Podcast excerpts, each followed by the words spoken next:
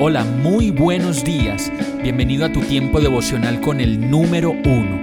Qué alegría saludarte con la certeza de que Dios está obrando en tu vida su perfecta y buena voluntad, ya sea porque estás aprendiendo de un momento difícil o porque estás disfrutando de su amor a plenitud con paz y tranquilidad.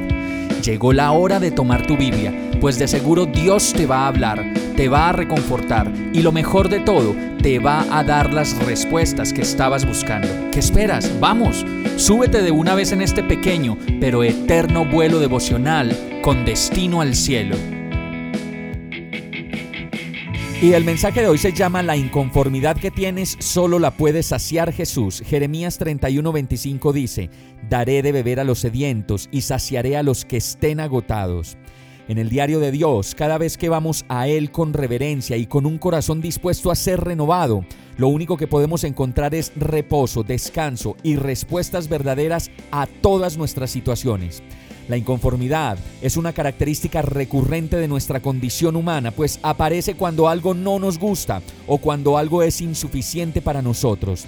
Entonces queremos más, y si tenemos más y más, más vamos a querer. A veces la inconformidad en nosotros solo viene por las cosas que nos provocan de lo que vemos en los demás los viajes, las vacaciones, el descanso, las comodidades que vemos en los demás, los lujos, en algunas personas de pronto las excentricidades, los restaurantes, en fin, todas aquellas cosas que cuando no las tenemos producen en nosotros incomodidad y frustración. La verdad es que cuando vemos todas esas cosas, nos damos cuenta que si las tenemos van a aparecer nuevas demandas y nuevas necesidades que tendrán que ser suplidas antes de que venga la implacable inconformidad a atacar de nuevo. Como lo dice el verso, Dios da de beber a los sedientos y sacia a los que están agotados, inconformes y llenos de necesidades de esas que son pasajeras, para traer un descanso completo, duradero y para siempre, que erradique de una vez por todas el virus de la inconformidad que tanto nos ataca. Vamos a orar. Perdóname Señor por este corazón inconforme, pues tú me lo has dado todo y de la manera como me cuidas, me proteges, de la manera como me alimentas y me das descanso, con eso es más que suficiente para mí.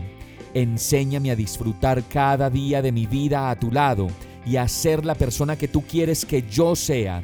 Y todo esto te lo pido, agradecido, confiado, seguro y dichoso de que tú estás obrando tu perfecta voluntad en mi vida, en el nombre de Jesús. Amén. Hemos llegado al final de este tiempo con el número uno.